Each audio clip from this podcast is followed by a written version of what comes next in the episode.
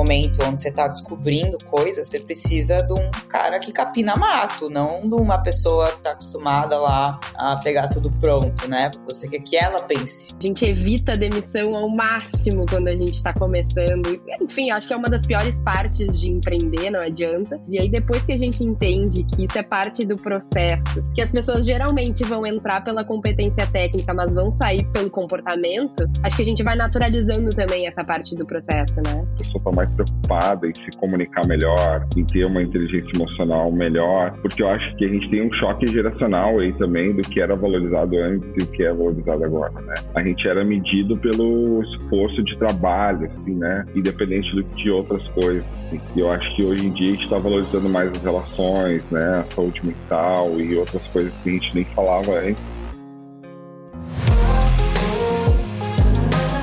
Oi, pessoal! A gente está de volta com mais um Errei na Mosca. Esse que é o podcast que só tem gente incrível falando sem compromisso sobre o que não deu certo na carreira. Uma ideia que surgiu a partir de conversas com os alunos do chat e todo mundo lida meio mal aí com a história de errar ao longo da carreira. E a gente tem a intenção de facilitar um pouco isso e fazer com que as pessoas sejam mais acolhedoras com seus erros.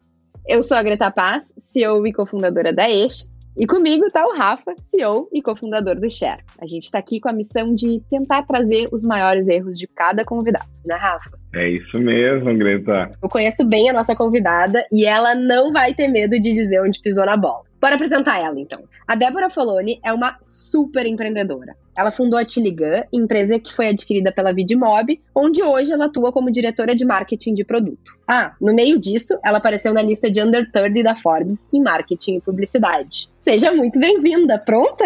Eu nasci pronto. Eu amo. Então vamos lá.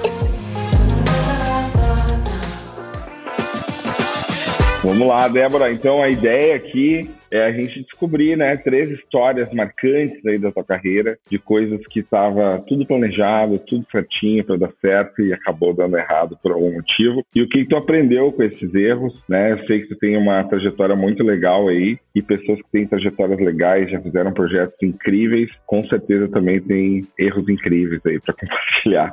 Então conta aí nossa a primeira história para a gente já começar o nosso bate-papo. Beleza. Bom, difícil foi escolher só três, né? Porque realmente a, a lista é grande. Bom, mas acho que o primeiro aí que me veio à cabeça e um dos que mais me trouxeram aprendizados foi o fato de que no começo da Chile eu acabei me apaixonando muito mais pela solução do que pelo problema, né? Um, um erro bem clichê que todo empreendedor que trabalha com inovação já cometeu, provavelmente. Mas, basicamente, eu comecei minha carreira como designer, né? Então eu entendia muito como as ferramentas funcionavam. E aí eu acabei me tornando um product founder, né? Então eu, eu entendia, não do ponto de vista de engenharia, mas do ponto de vista técnico e tático, eu sabia como as coisas funcionavam. E aí, uma vez eu tava vendo uns vídeos do Magazine Luiza em 2012, né? Faz 10 anos isso no YouTube. E como eu era motion, eu bati o olho e falei: olha, isso aqui é tudo template, né? E aí eles trocam as informações de um vídeo pro outro. Naquela época, o Magalu fazia mais de mil vídeos de produto por ano. Pode parecer pouco hoje, mas 10 anos atrás você não conseguia ver vídeo nem no celular. Então, mil vídeos por ano era muita coisa, né? E aí, naquela ocasião, você lia aqueles reportes da Cisco, 2023, 83% do tráfego da internet vai ser vídeo e não sei o quê. E hoje nós estamos quase em 2023 e esse número realmente se realizou, mas 10 anos atrás isso era completamente impensável. Então eu vi aquilo e aí, com esse conhecimento que eu tinha sobre a ferramenta,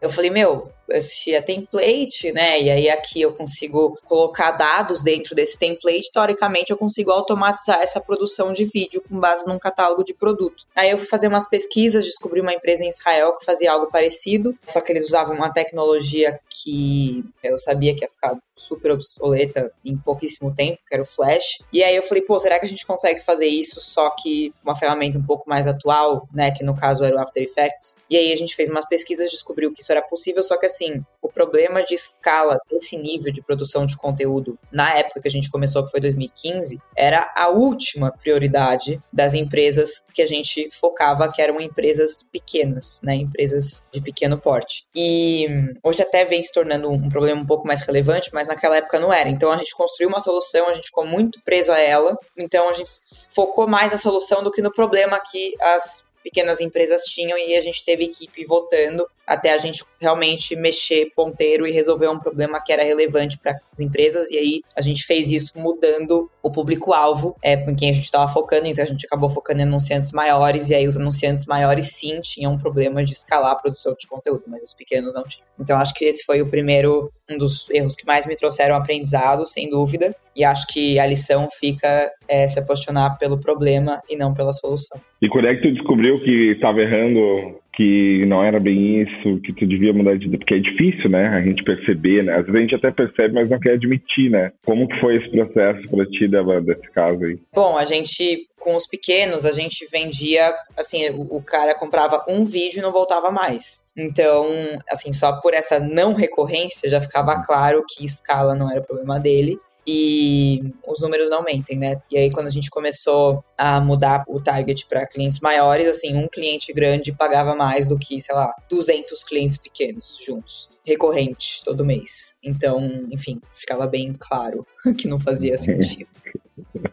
E quando a gente faz um bom trabalho, o melhor é estar longe do teto do budget do cliente, né? Porque daí, se a gente, a gente tem muito mais potencial de crescer dentro desse cliente. Quando a gente pega o cliente pequeno, às vezes, já é o budget que ele tem, não tem tanto que fazer. E, e aí eu acho que Tiligan tá aí para mostrar, porque trabalhou e trabalha, né, hoje Vidmob com grandes clientes. Aí eu tava vendo que tem mais de 7 milhões de conteúdos, né, que vocês já produziram para Citibank, Magalu, iFood, Rap, Cicred. Então, depois, provavelmente, que tu, Débora, percebeu esse erro, aí só andou, né? Sim, com certeza, com certeza. Mas foram ali alguns, pelo menos uns dois anos batendo a cabeça e insistindo, porque às vezes às vezes insistir faz sentido, às vezes, porque para mim eu desisto de uma tese quando eu testei todas as hipóteses, nenhuma deu certo, né? Mas até você testar todas as hipóteses, isso não acontece do dia para noite. Então aí foram, diria que pelo menos dois anos quebrando a cabeça e insistindo em resolver um problema que não existia.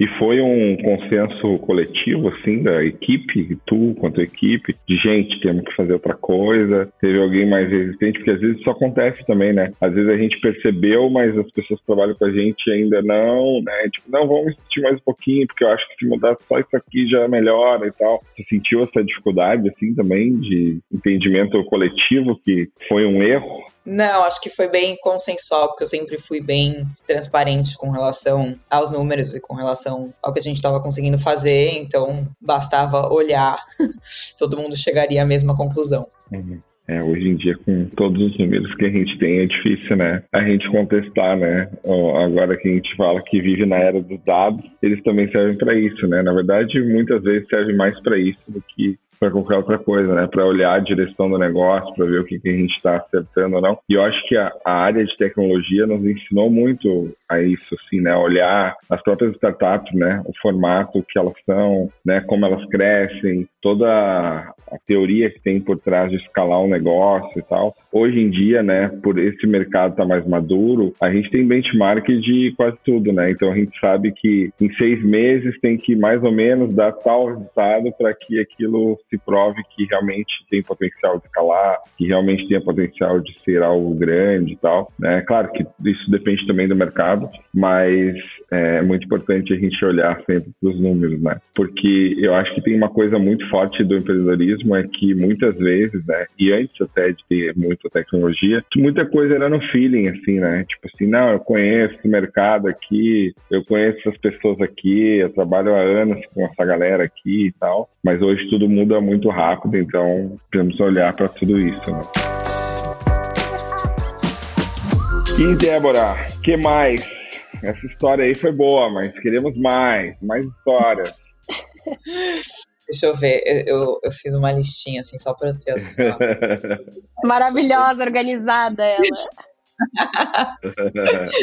Isso aí, né? É, um erro também que eu acabei cometendo, acho que todo mundo invariavelmente vai cometer um erro parecido na vida, porque tem coisas que só errando para perceber que você realmente errou, que é tolerar, assim, maçã podre culturalmente falando na equipe só porque ela tem talento. Então, já aconteceu mais de uma vez. Claro que assim, na a entrevista você acaba separando um pouco o joio do trigo, mas tem coisa que só colocando para rodar para você ver. Então, mais de uma vez eu já contratei gente que tecnicamente era brilhante, tecnicamente assim, para mim, ainda mais eu, eu, assim, como eu era CEO, era autoridade máxima da empresa, eu nunca sofri com política, né? Eu, bem até agora que eu tô na Vidmob tem sido algo novo porque eu não sou a autoridade máxima da empresa mais, mas eu não sofria com isso, mas a turma que, que trabalhava com essas pessoas sofria com alguns comportamentos e tudo mais. E para mim, tudo tinha justificativa porque eu falava, meu, mas essa pessoa entrega muito. Tipo, não tem problema, né? Tudo bem, ninguém é perfeito. Só que aí, quando você começa a ouvir o mesmo padrão de reclamações de outras pessoas, mesma coisa, ouvindo da boca de várias pessoas, aí você começa a perceber que aquela pessoa, na verdade, ela é mais tóxica do que benéfica para a cultura do time que por mais que ela entregue como indivíduo, né, você não quer uma estrela, você não quer um, uma, uma, pessoa que tra ela não trabalha sozinha, ela não é um freela, ela faz parte de uma equipe, então ela precisa entregar com a equipe, tem que ser um team player, porque se não for, você pode até ficar com aquela pessoa, mas todo mundo vai sair, né? Ninguém vai aguentar ficar perto daquela pessoa. Então, mais uma vez isso já aconteceu. Na segunda vez e terceira também, acho que foram umas três vezes que isso aconteceu. Eu fui mais rápida, né? Porque eu já tinha vivido isso antes, mas na primeira vez eu demorei meses para identificar que aquela pessoa não tinha fit cultural. E, quer dizer, na verdade, tinha algo que já me dizia, mas eu sempre justificava falando, nossa, mas espera, mas essa pessoa no individual entrega muito. Então, na primeira vez eu tolerei por alguns meses, agora na segunda e na terceira já foi bem assim, ó. Uma pessoa reclamou, outra pessoa reclamou, fulano, vem aqui. Beijo, tchau. é, acho que ficou aprendizado aí quando envolve cultura da empresa e quando envolve, acho que o bem-estar da equipe, não tem nenhum talento que pague a pessoa não ter a mesma vibe da galera. Não, isso, Débora, que tu fala, acho que é uma coisa forte de quem também empreende muito cedo, né? Porque a gente evita a demissão ao máximo quando a gente está começando. Enfim, acho que é uma das piores partes de empreender, não adianta. Mas talvez até com menos estrada, menos maturidade, a gente evite ainda mais. E aí, depois que a gente entende que isso é parte do processo, que as pessoas geralmente vão entrar pela competência técnica, mas vão sair pelo comportamento, acho que a gente vai naturalizando também essa parte do processo, né? Não sei como foi pra para ti, mas eu, eu, sinto muito isso. Não, perfeito. E é isso, porque para chegar ao ponto de você, até para diria que até para você entrevistar, você naturalmente já fez um filtro para ver se, as, se, a pessoa tem as skills técnicas que aquela vaga precisa, né? Você não vai entrevistar perfeito. um cara que não tem nenhum fit com aquela vaga. Então, realmente, o X que você falou é exatamente, a pessoa entra porque ela tecnicamente é qualificada, mas ela sai porque culturalmente ela vacilou, teve alguma questão que deu errado, e é por isso que ela sai, geralmente. Isso é curioso também, porque bate com nossos dados internos do Share aqui, que quando a gente criou o Clube Share, ele é uma plataforma técnica, né? Então as pessoas assinam para estudar coisas técnicas, sobre uhum. mídia, sobre planejamento, sobre conteúdo e tal. E aí, o ano passado, a gente viu, né, que muitos dos alunos, assinantes, muitos que estamos ouvindo até, inclusive, começaram a nos pedir conteúdos comportamentais, não técnicos porque sentiam falta desse tipo de conteúdo também. A gente chamou a Chay, que é a nossa parceira e psicóloga, e a gente fez um curso de comunicação assertiva, inteligência emocional, e em pouco tempo esses cursos eram os mais assistidos da plataforma, mais do que as formações que eram mais técnicas e que o pessoal mais curtia. Então eu acho que do lado dos profissionais também está tendo uma discussão maior sobre esse tema, né? A pessoa está mais preocupada em se comunicar melhor, em ter uma inteligência emocional melhor, porque eu acho que, não sei se vocês concordam com isso, mas é uma coisa que eu venho refletindo, que a gente tem um choque geracional aí também do que era valorizado antes e o que é valorizado agora, né? A gente ouvia muito assim que, cara, se tu trabalhar 20 horas por dia todo dia, tu vai virar gerente, diretor e vai dar certo na tua vida, né? A gente era medido pelo esforço de trabalho, assim, né? Independente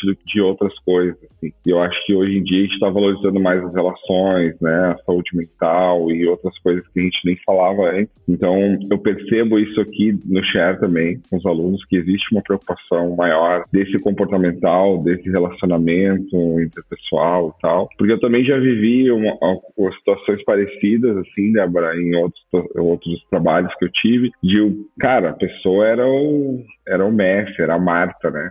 Tipo, era o craque do time, mas, cara, desestabilizava todo o vestiário, tipo, ninguém gostava do cara, né? E aí, quando tu vai medir até a própria produtividade de uma forma geral da equipe, tu vê que tudo bem, aquele cara entrega pra caramba, mas os outros estão entregando metade ou menos, né? E tem todo um clima que podia estar diferente se aquela pessoa não tivesse, né? E, e, muitas vezes quando a gente fala de cultura, que eu acho que é uma coisa nova também, relativamente nova, né, que a gente vem falando aí na, nas empresas e tal, muitas vezes não tem certo e errado, né? Daqui a pouco essa pessoa ela poderia se ir super bem numa outra empresa que tem uma cultura mais semelhante ao que ela acredita, a forma como ela trabalha e tal. Então, a importância, né, da gente falar sobre isso e de ter isso bem delimitado, assim, né? O que a gente busca além da parte técnica né? E aí tu sentiu assim, Débora, depois que tu teve esse aprendizado, hoje tu já tem um olho mais treinado, hoje tu olha outras coisas na entrevista, mudou alguma coisa na tua forma de selecionar, assim?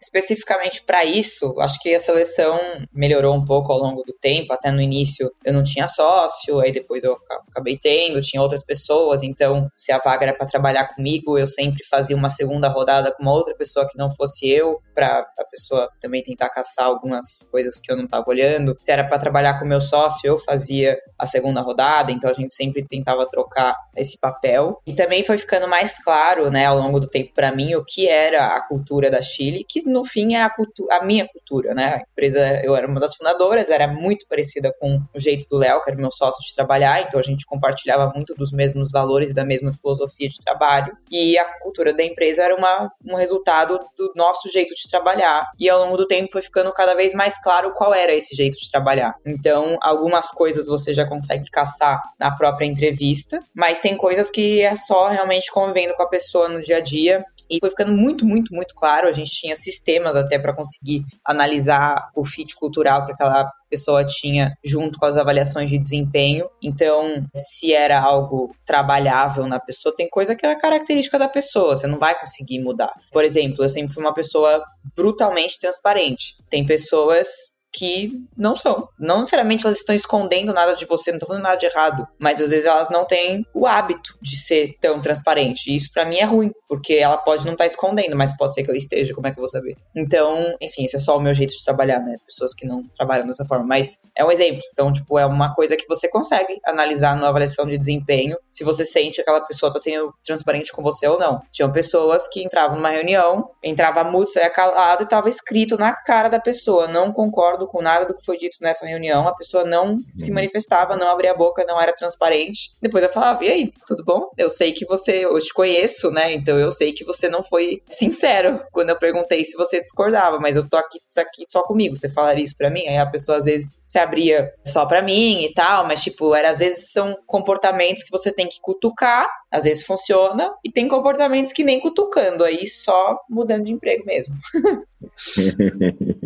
Mas, até por curiosidade, Débora, essa, enfim, foram três experiências tuas. Eram coisas culturais ou elas transcendiam isso que contaminava o time? Porque às vezes não é nem só cultura, são valores, a pessoa não é íntegra, sei lá. É, já teve questão de valores, assim, por exemplo, integridade é uma coisa para mim que não precisa nem estar tá no, uhum. no manual, né, de cultura da empresa. É uma coisa, para mim, implícita, e se a pessoa não for íntegra, desculpa, não é porque não tá no manual que a gente não pode cobrar a pessoa por integridade. Então já tiveram coisas que eram bem surreais, né? E já tiveram outras coisas que eram menos explícitas, mas que você sabia que deixava o ambiente, por exemplo, qualquer empresa que eu montar sempre vai ter essa característica de leveza, né? A gente sempre é bem humorado. Eu nunca tolerei nuvenzinha preta, aquela pessoa que você traz um problema para discutir, a pessoa você volta com uns 10 problemas para casa, porque a pessoa te trouxe mais nove. Enfim, eu nunca tolerei isso e eu já tive casos de que era aquela pessoa que, pô, via problema em tudo e aí você mas se não chegava numa solução e pô, e a pessoa deixava o ambiente pesado e apentelhava a vida dos outros outros. Tá, não é o tipo de pessoa com quem eu quero trabalhar. Mesmo que no individual a pessoa entregue, mas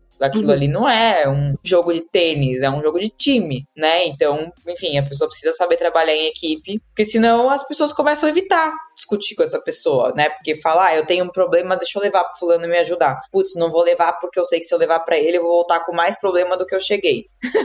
então, enfim, tem comportamentos que às vezes não é maldade da pessoa. Uma característica. É, mas é, enfim, aí feedback eu acho que tem que dar. Nenhuma demissão eu acho que pode ser uma surpresa. Tem que ser assim. Lembra que eu te falei? Então, não dá mais. Deveria ser assim, né? Se for uma surpresa, é porque realmente está faltando muita comunicação entre o líder e o liderado. Mas eu sempre tentei dar feedback, né? Se fosse uma característica que a pessoa pudesse melhorar. Se a pessoa não melhorasse, aí realmente só cortando mesmo. Maravilha, Débora. Um ótimo aprendizado aí, um, um, uma história muito legal. Esse é um bom aprendizado. Vamos para a última agora. Tô curioso. Qual é a última história da Débora? Bom, tem algumas. Acho que a principal característica de uma startup é que não tem playbook, né? Quando você entra numa startup, é você fala, ai, qual que é o playbook?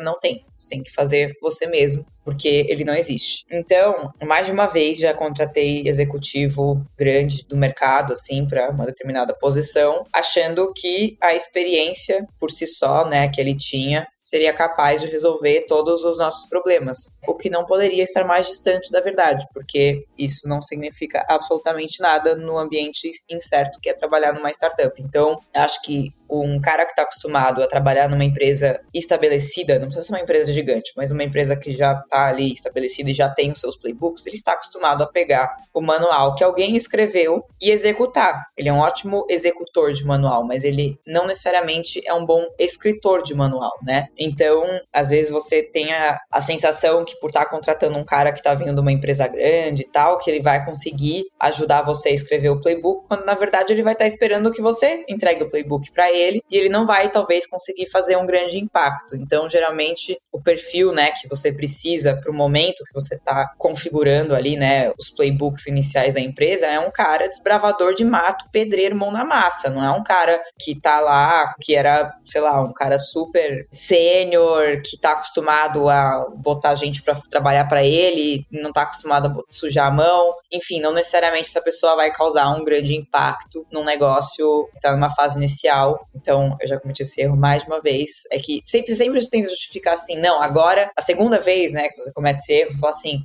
eu já vacilei nisso antes, mas agora a gente está pronto. E às vezes você ainda não está. Então, assim, é que a, a diferença é que quando você comete o mesmo erro mais de uma vez, como eu também já cometi é, em contratar pessoas que não tinham fit cultural, é que você aprende a errar mais rápido, porque no menor sintoma que aquele mesmo problema, aquele mesmo erro está sendo cometido, você já fala, ó, oh, tô fazendo merda, deixa eu deixa eu é, mandar essa pessoa embora, porque ela já sei que ela não vai fazer milagre. E não quer dizer que a pessoa não tenha talento, que a pessoa não seja boa, mas para aquele momento ela não é a melhor pessoa. Mas tem coisa que só testando para ver mesmo. E muitas vezes essas pessoas são mais especialistas, assim, e no início a gente precisa de, de perfis mais generalistas que olhem para o todo. Eu acho que esse, esse erro que você falou é, é, é, muito presente, assim, e às vezes é uma tentativa empreendedora meio desesperada, a gente tá com um problema e a gente fala, não, se eu contratar essa pessoa, não tem como dar errado, né? E não é isso, né?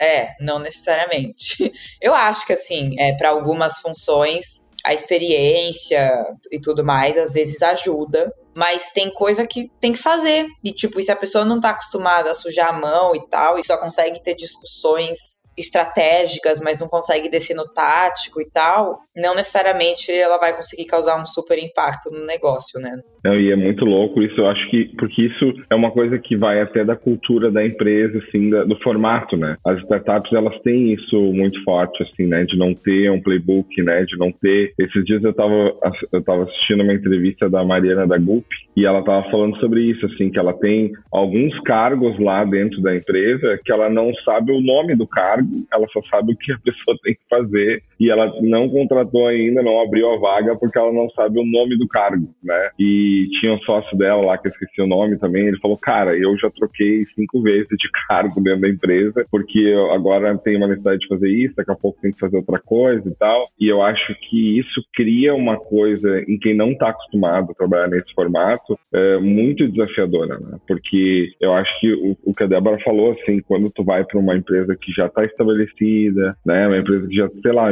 tem 50 anos já, meu, já passou 200 consultorias para essa empresa, já fizeram manual de tudo que tu imagina, de entrada, saída, de problema, de tudo que pode acontecer, tá tudo mapeado, né? Uma startup não, né? Porque a ideia da startup é justamente tu criar uma coisa nova, é tu trazer uma inovação, né? Ou uma disrupção de um mercado específico. E aí quando tu trabalha num formato de que tu está criando algo que ainda não existe, não existe, né? Então na verdade tu tá ali desenhando esse manual, né? E nem todo mundo está preparado para isso, adaptado para isso. Eu já vi esse erro acontecer algumas vezes, assim, até em outros projetos assim que eu participei, da gente muitas vezes, né? E falando mais especificamente de startup, muitas vezes quando a gente fala com o investidor, a gente fala não, não, agora eu vou pegar essa rodada aqui porque eu quero contratar o fulano, né? E vou trazer mais esse cara aqui, mais essa mina aqui e tal, e isso aqui vai custar X. Por isso que eu preciso também dessa rodada de investimento, né? Porque a gente tem que justificar lá por que a gente quer aquele dinheiro e tal. Então, falando especificamente das startups, né? E aí eu acho que tem essa coisa cultural, né? Teve uma, um outro projeto que eu lembrei agora também, que eu participei de uma empresa que era super jovem e essa empresa ela não, ela tinha dificuldade de vender contratos para empresas muito grandes porque não tinha muito a noção comercial, assim, né? De, de, de chegar no, no decisor e tal. E acabou trazendo três, quatro pessoas mais experientes no mercado, mais velhas, né? Com outra cultura, para serem os líderes dessas pessoas mais jovens que estavam lá dois, três anos já. 200 pessoas. E, cara, deu tudo errado, né? Porque, tipo, a galera que estava lá há muito tempo, trabalhava num formato de um jeito específico. Essas pessoas vinham de uma outra ideia, né, de um outro jeito de trabalhar, de uma outra forma de valorizar a carreira e tudo mais. E o que aconteceu é que tempos depois essas três pessoas acabaram saindo e se percebeu que a solução, né, muitas estava dentro de casa, ia promover alguém, desenvolver alguém interno e tal, mas que já conhecia bem a cultura e tal. Então eu vejo que isso é um erro bem recorrente, assim, né, porque às vezes até pessoas que a gente admira admira e a gente tem sonhos de trabalhar com aquela pessoa, né? Tipo, cara, eu acho aquela pessoa muito foda. Nossa, seria um sonho ela trabalhar aqui com a gente. Só que muitas vezes a pessoa está acostumada a ter mil ferramentas, coisas, né? E, cara, aqui é planilha, a gente faz os braços e isso e tal. Então, até coisas menores, assim, né, Débora? Que a pessoa está acostumada, né? Às vezes a pessoa tem um perfil de executivo, assim. E, cara, aqui não, aqui todo mundo pede Uber, não tem carro da empresa para ti e tal. Aqui é diferente. Então, até nesses pequenos detalhes detalhes, né? Tu, tu percebe isso também, Débora? Sim, sim, sem dúvidas. A pessoa tá enfim, criada com outra cabeça e tal. E ela pode ser ótima para várias coisas, mas às vezes não para aquele momento, né? Principalmente no momento onde você tá descobrindo coisas, você precisa de um cara que capina mato, não de uma pessoa que tá acostumada lá a pegar tudo pronto, né? Você quer uma pessoa que ajude você a montar os manuais, que ajude você a construir e não uma pessoa que execute algo que já foi pensado por outra pessoa. Você quer que ela pense. E nessa situação, não necessariamente necessariamente o executivo que trabalha na empresa líder de mercado e que é o cara com mais experiência vai ser a melhor opção para entrar nessa posição, não necessariamente. Talvez sim, mas não necessariamente. É, e é importante para quem está nos, nos, ouvindo aí, que está do outro lado também, que é um executivo, que é um coordenador, um gerente, enfim, que está indo para uma outra empresa que talvez tenha uma cultura diferente, tenha um outro formato, converse sobre isso, né? Tente entender antes, né, de entrar, como que é o dia a dia lá, como é que vocês trabalham e tal, que muitas vezes a gente fica nessa conversa inicial mais preso em algumas coisas relacionadas ao que eu espero que a pessoa faça e pouco sobre como é lá, né? Tipo, como como que é lá o dia a dia, né? Essa coisa da cultura e tal. Então, talvez esse erro possa nos dar esse insight de a gente ter conversas mais profundas sobre o dia a dia da empresa, tanto para a empresa quanto para quem está querendo entrar na empresa, para que se rolar esse match, ele seja com mais informações. Sim, ele tem que fazer sentido para os dois lados, né? Não adianta fazer é dos dois, né? É um casamento mesmo. E eu acho que isso, isso é muito interessante, né? A gente hoje conversou com uma empreendedora que traz dois erros uh, sobre contratação. E, e acho que faz muito sentido quando a gente fala que empreender também é realizar através dos outros, né? A gente ter as pessoas certas no lugar certo. E é um grande desafio sempre. E acho que todos os empreendedores que se dedicam a formar um time tem, né, constroem negócios mais sólidos, assim. Estamos nos encaminhando para o final. Eu, eu queria escutar mais erros, mas enfim, a gente deixa para as próximas temporadas. Queria pedir então, Débora, para ti dicas. Que, claro, a gente sabe que o erro faz parte, a gente tem que ser tolerante ao erro, o medo de errar nos paralisa, mas assim, quanto menos a gente puder errar, melhor também. Então eu queria saber o que que tu tem feito que tem te ajudado a errar menos, ou o que que tu fez que te ajudou a errar menos nessa trajetória. E que pode servir de dica para as pessoas também. Bom, algumas coisas, deixa eu ver. Bom, eu, eu tô no, nesse mundo startupeiro, né? Já vai fazer 11 anos, por incrível que pareça. É, meu Deus, tô ficando velho. E, então, assim, eu sempre me conectei muito com essas pessoas desse ecossistema e era um hábito para mim agora. tô falando que era porque agora, eu confesso que nos últimos meses eu tô um pouquinho mais distante, porque agora, enfim, tô no, numa, numa outra vida. Nova fase, né? Por enquanto, mas em breve estarei de volta ao mundo do CNPJ. É, saudade né, de emitir umas DARFs.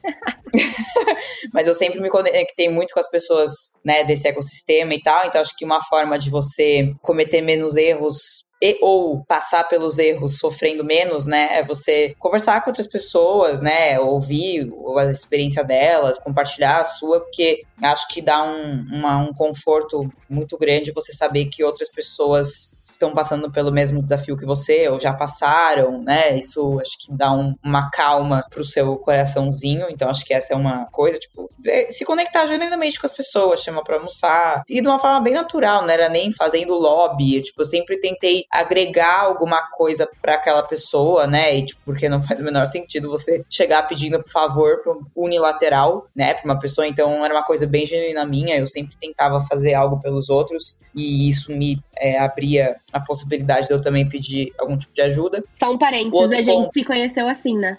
A gente se conheceu, a gente simplesmente trocou uma mensagem no Instagram e aí a gente foi jantar. exatamente, exatamente. Não, então, e é, e é, isso, assim, eu sempre tive o, o hábito de fazer isso, conheci pessoas muito legais dessa forma e pessoas com quem eu aprendi muito. Então, acho que esse é um ponto. Também sempre tive o hábito, eu vou falar de ler, porque geralmente eu aprendo lendo, mas não só lendo, sempre eu tenho o hábito de aprender no mínimo 30 minutos de coisas novas por dia. E aí eu escolho a maneira, melhor maneira de absorver essa informação, seja lendo, seja vendo um vídeo, seja fazendo um curso, qualquer coisa. Então acho que, né, aprender assim nunca é demais, mas eu sempre tentei aprender coisas que eu pudesse aplicar, né? Então eu sempre fui muito criteriosa com o que eu tentava aprender para ser uma coisa que eu, de forma realista, pudesse aplicar no meu dia a dia e não de um negócio que, nossa, isso é lindo, mas não consigo aplicar isso agora. Então eu sempre tentei aprender na prática, né? Olha, surgiu a demanda por eu aprender um negócio, como faz isso, isso, isso. Vou lá e tem um livro sobre isso, deixa eu ler. Tem um vídeo sobre isso, deixa eu assistir. Então eu acho que isso, eu sempre tive esse hábito, né, de aprendizado constante.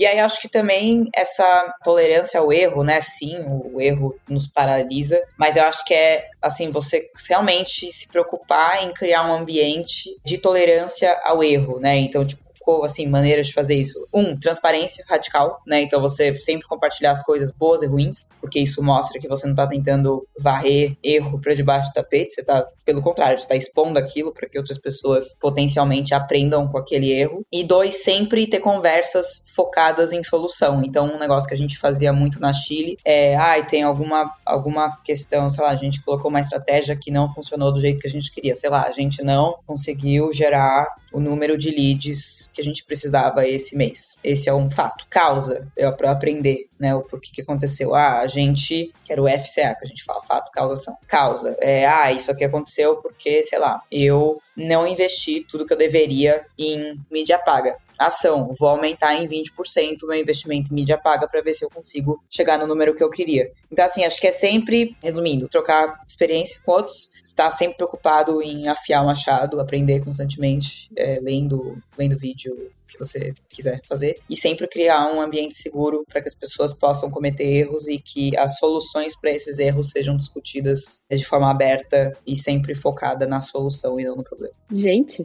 Muito bom. Amei. Excelente. É isso. É isso, já anotei. Tem algum livro, Débora, que tu indica aí pra galera que tu leu e se apaixonou? Bom, tem muitos, mas eu acho que os meus favoritos de todos os tempos. Um é O Lado Difícil das Situações Difíceis, do Ben Horowitz, que é Bíblia assim, maravilhosa. A primeira vez que eu li estava muito começando, não fez muito sentido, mas a segunda vez que eu li caiu como uma luva. Uma das partes do livro ele fala sobre você eventualmente ter que demitir uma pessoa que foi importante para você, mas que naquele determinado estágio do negócio ela não pode mais ser aquela pessoa. Então, às vezes, uma pessoa que trouxe a sua empresa até um determinado ponto, mas agora você precisa contratar alguém mais sênior, porque aquela pessoa não serve mais. Não necessariamente você precisa demitir ela, mas talvez ela não tenha maturidade de ter um chefe, né? Ela talvez enfim, então é, ele conecta bastante com algumas coisas que a gente falou. Tem um outro que é menos conhecido, mas eu acho que é um dos livros mais práticos de empreendedorismo que eu já li, que é The Great CEO Within, que ele foi escrito por um cara chamado Matt Mockery, que ele é um coach de jovens CEOs do Vale do Silício. Um dos meninos que ele mentora é o, o Henrique do Bugras e o Pedro é, Francese, que era do Pagarme e agora são do, do Brex, né? Então eles são, enfim, eles, eles são deve ter o quê? 25 anos, 20, quando eles foram, se tornaram CEO do Brex, deviam ter 23, então eles eram super jovens. E esse cara é, foi o coach deles durante um, um período aí. E basicamente ele, ele dá um manual, assim, tático, prático, de como você se tornar um, um CEO e de quais rituais você tem que adotar para você conseguir fazer um trabalho mais legal. É muito bom esse livro, Eu maravilhoso. Esse livro. É muito bom, muito bom. Maravilhoso. Muito bom. Então, estamos nos encaminhando para o final. Aprendemos um monte de coisa aqui, hein, Foi perfeito. Aprendemos com os erros da Débora. Essa abordagem é ótima, né? Débora, muito obrigado pelo teu tempo, parabéns pela tua trajetória. Eu tenho certeza que a galera que está nos, nos, ouvindo, vai nos ouvir, vai querer saber mais de ti aí, vai querer saber do tua, como, como que eu leio a Débora, como que eu falo com a Débora, agora que tu deu a dica aí de chamar para almoçar, para tomar café. O pessoal vai querer também. E? Onde o pessoal te acha, em quais redes? Fala um pouquinho aí para o pessoal se conectar contigo também. Ah, pode me adicionar no LinkedIn, né? Débora Foloni, sempre tô por lá. E no Instagram, eu tô bem, confesso que eu tô bem sumida das, das duas redes, assim, preciso aparecer um pouco mais. Mas no Instagram é dedidado, e aí meu sobrenome Foloni, F-O-L-L-O-N de navio e de igreja. E aí vocês vão ver muita atividade física, hein, Rafa? Acho que é legal falar, porque assim, ó, esporte tá muito presente na vida da Débora e acho que é uma Bastante. boa dica para lidar melhor com os desafios do empreendedorismo. Com certeza, com certeza. Se não fosse exercício físico, acho que eu tinha tido um treco, um AVC com 22 anos. Mas importante ter ali um equilíbrio, né? Senão a gente, a gente surta. Com certeza. Bom, Débora, muito obrigado pela tua participação. Esse foi o Errei na Mosca, um podcast do Share, apresentado por mim, Rafael Martins, e pela Greta Paz. Muito obrigado por todo mundo que ouviu aí. Faça seus comentários, se conectem conosco e até o próximo. Muito obrigado. Valeu.